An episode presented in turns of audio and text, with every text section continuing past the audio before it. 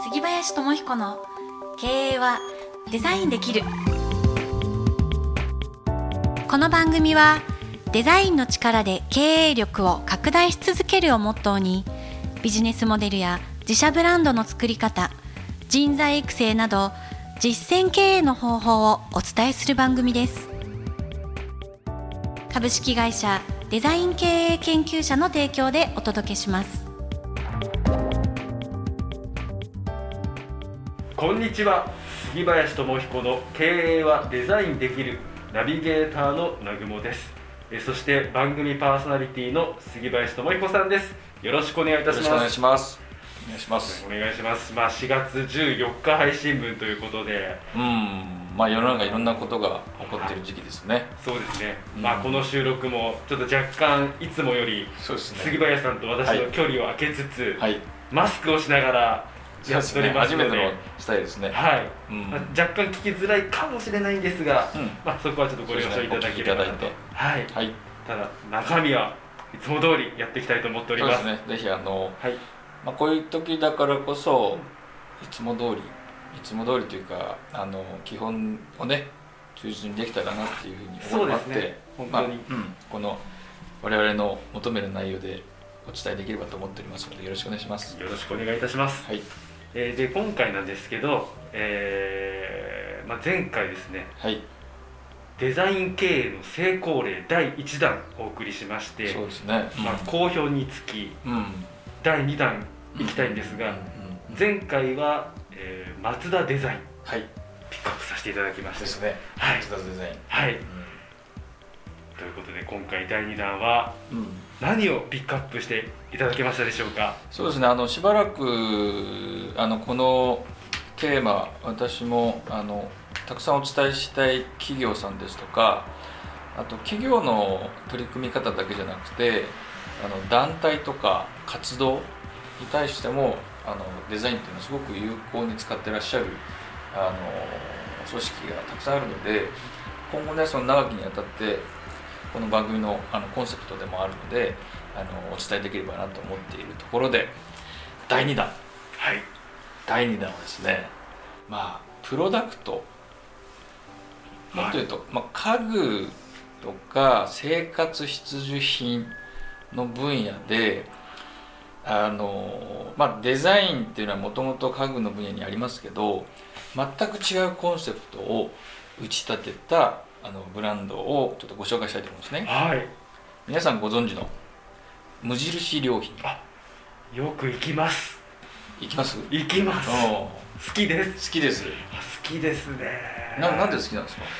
なんでまあまずあの店自体の空間もなんか好きですし、はい。そのデザインっていうんですかね、はい。その店の作りから置いてある商品のうん。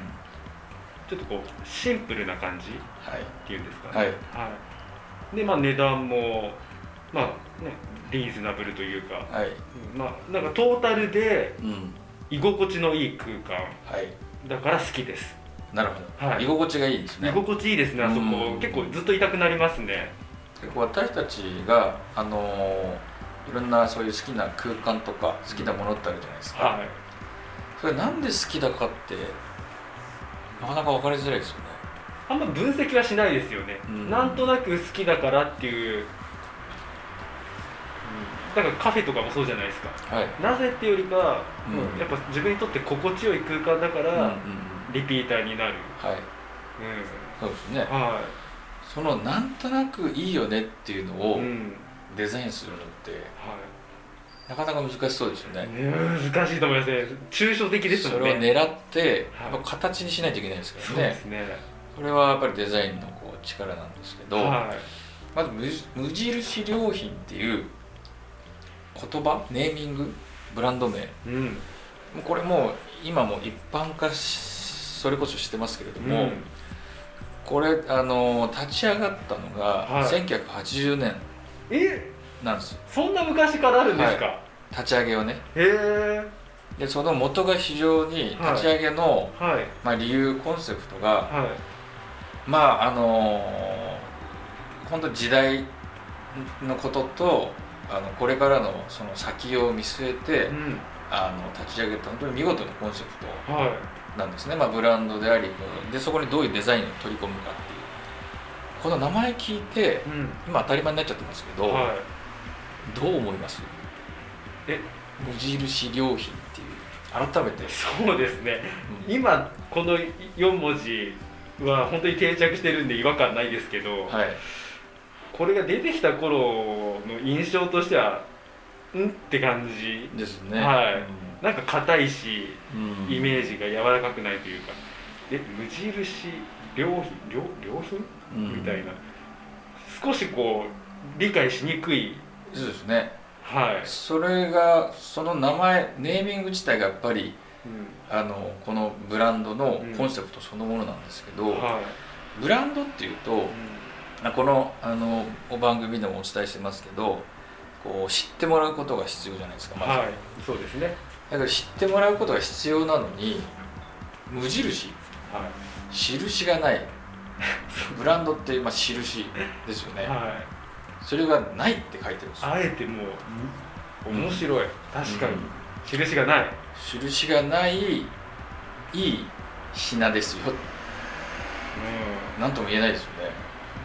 それんが面白いのは1980年ってどんな時代だったかって分かります？世の中その中バブルとかバブルですね。はいもう大盛り上がり派でお金使う流通はもうかあの活況。はい。でいろんなもうあらありとあらゆるデザインが出てきてる中でこのコンセプトを生んでるんですよ。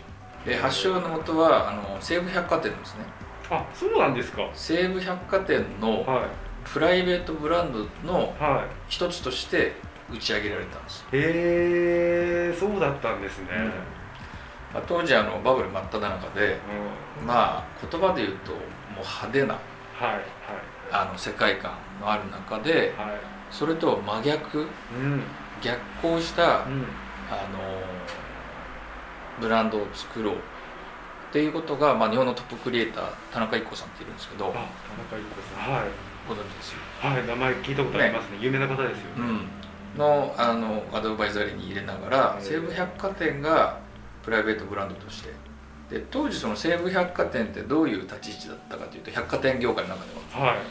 あのメジャーではなかったんですね。三越とあかあね。の東急とかはい。と比べると、まあ、比較的あのこう周囲にはいないような百貨店がそのバブルの時代に、まあ、アンチテーゼっていうのかな。うん。うんバブルっていう時代のうんうんうんにこう切り込むような形で作ったっていうそのストーリーにまずねあのこの無印良品の誕生の元があるんですよね。へでその後田中一行さんに続きあの深澤直人さんだとか、まあ本当トップクリエイターの方がえうん。あの関わっていくんですけどそうなんですね。無印良品の商品ってさはい。どういうこうイメージがあります？さっきシンプルとか言ってたけど、僕結構買うのが文房具とかうん、手帳あそれこそ僕今使ってる手帳とかははい。無印ですね。あそうなんですね。はいこれです。無印。あそうなんだ。これ無印良品のうん。手帳であと本当に修正ペンとかうん。ボールペンとかはい。はい。結構買ってると思います。いろんなものを、うん。でやっぱりなんかその統一感があるんですよねそのデザインに。はいだからそれで集めたくなっちゃうんですよね。そうですよね。はい。あのそれがなんでそうなるか。なんか集めたくなっちゃうんですよね。とか、あのトータルにこう統一感があるとか。はい。でよくよくあの例えば無印が作ってるデスクとかね、うん。ベッドとか、時計もそうですけどそうですね。言葉で言うと、んまあ、シンプルですけど、うん。もう一つ言葉が当てはまるなと思っていて、はなんていう言葉がぴったりかなと思ういと、はい。普通。普通。ああ確かに。普通かもしれない。特徴があるかというと、そうそうそうそうそうそう。ないですよね。ないないない普通です。無印ですよね。無印。でも当時バブルの時ってい。かに特徴を出すかっていう競争の世の中だったんですね、だからあえて逆でやることに目立ちますね。うん、でそこに、まあ、デザインのこう、うん、考え方があるんですけど。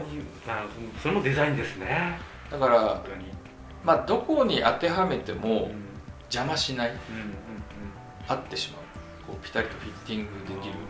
っていう要素をデザインに取り入れてるんですけどこの私深澤直人さんっていうこうまあクリエイターデザイナーの方がいてその方がねあのちょっと皆さんにご本紹介するんですけどデザインのデザインっていうこの本ね。かなデザインのデザイン。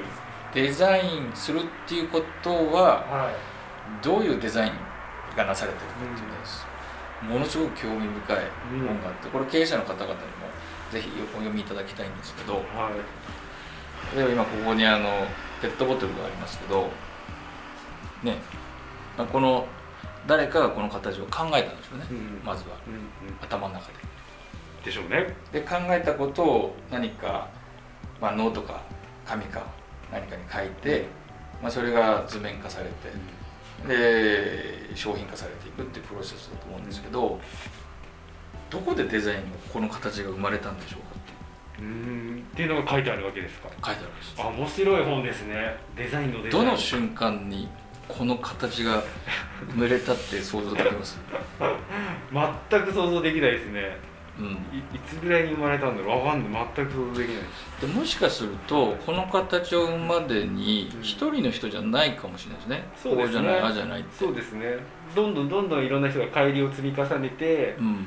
これになってる可能性もありますよね。ね。はい。っていうことは誰が生んだっていうのも微妙かもしれないですね。うん。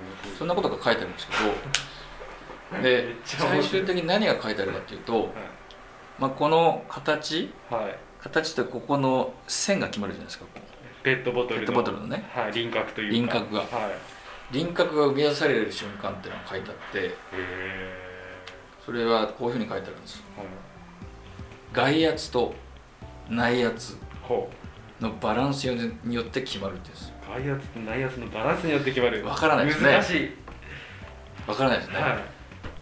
この線はもともと収まる場所があるとこの形はこうはならないよね、うんうんこうもならないよね例えばペットボトルがはい。幅1メートルにならないですよね、あ聞いてる人たちに説明すると。っていうものとすると、はい、はい。5ミリにもならないですね。あならないですね。でほどほどちょうどいい感じのものの大きさがあるじゃないですか。うんうんうんでそれは自然と決まるって。なるほど。それが外圧と内圧の。そう。だからそのちょうどバランスのいいところに収まっていくと。外圧にはいくつか要素があって人のが持つっていう機能だったり、あとは世の中の求められるもの、うん。ペットボトルの形の同意っていうのがあって、はい。これぐらいだよねっていう外の情報。で内圧はその中に入れるものとかっていうものがやっぱりデザインっていうのは人が決めているものじゃないって書いてああそう。ちょっとその感覚がああ自分って新しいですね。そうなんだっていう、あるなんかデザインってデザイナーが決めてるって。そうもちろんそうなんですよ、はい。実際そうなんだけど、はい。もっともっとたどる本と、当に見ていくと、はい、そういうもんだと。デザインこの線はおのずと決まっているでその答えをはい。探して分かりやすく見せてあげるのがデザイナーの仕事ですっていうのであそこにデザイナーの意思はないですよーう。ん。それが無印良品のデスクの形でありベッドの形であり時計の形。だからある意味普通っていうのはそういうところの、うん、究極の普通。自然なんですねすごく、うん。それをブランドにしてるっていうのはは他になかなかないコンセプト。いうん。なんか表裏一体みたいな、うん。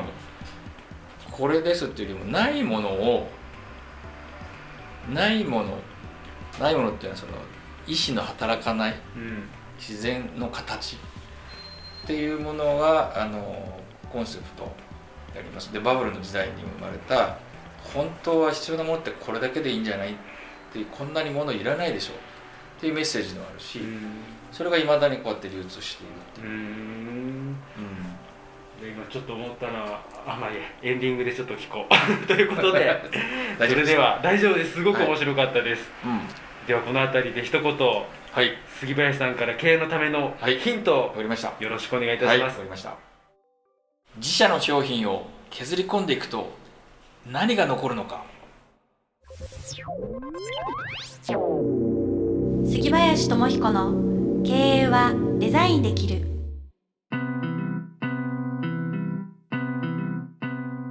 安井さんちょっとはい深い言葉だなと思ったんですけど、うんうん。ちょっと改めてもう少しそうですこの意ね味というか、あのーはシンプルっていつもなんだろうと思うんですよ、いうん。でシンプルって削っていくことなのか、うん。もうそれも可能だと思うんですけどもう一つ逆の発想でうん、生み出す時すでにシンプル。それが無印良品の生み出し方なんですけどあシンプルにしていこうって言った瞬間、うん。多分僕らうん。みんなうん。何かを捨てようとか、うですね。削ろうとかね。いらないものをねなくそうっていう発想うん。のプロセスに行きがちなんですけど、はい。元からシンプル。例えば自分の自社の商品をはい。作る時うに、ん。そもそもシンプルである状態あを生み出すせるのかなっていうところにすごく興味があって、はでまあいろんなもちろん車とかもちろんケーキ屋さんとか、あのーまあ、いろんな商材をね使ってらっしゃる企業さんいるんですけどそれを今あるものをシンプルにすることが一つと新しい新商品をどうやってそもそもシンプルな状態で提供できるかっていうのを、まあ、いろんなアドバイスさせていただいてるんですけど、うん考えられるとあのち全然違う商品が作れるんじゃないかなって、本当ですね。うんそれはね形だけじゃなくて人材派遣のうん会社さんだとか、あとは、まあ、人に関わること、うん。形のないもうん。のもあの当てはまるうんなってすごく思ってますね、いやなんかこの無印良品からここまで話が広がっていくんだなと、うん。うん。はい非常に楽しい面ためになるお話を、はい。ありがとうございます。ありがとうございました。はい。ということで、えー皆様番組への質問、はい。感想は、はい。デザイン経営研究者のオフィシャルホームページからよろしくお願いいたします、はい、よろしくお願いします。それでははい。次回もそうですね。よろしくお願いいたします、はいよろしくお願いします。ありがとうございました。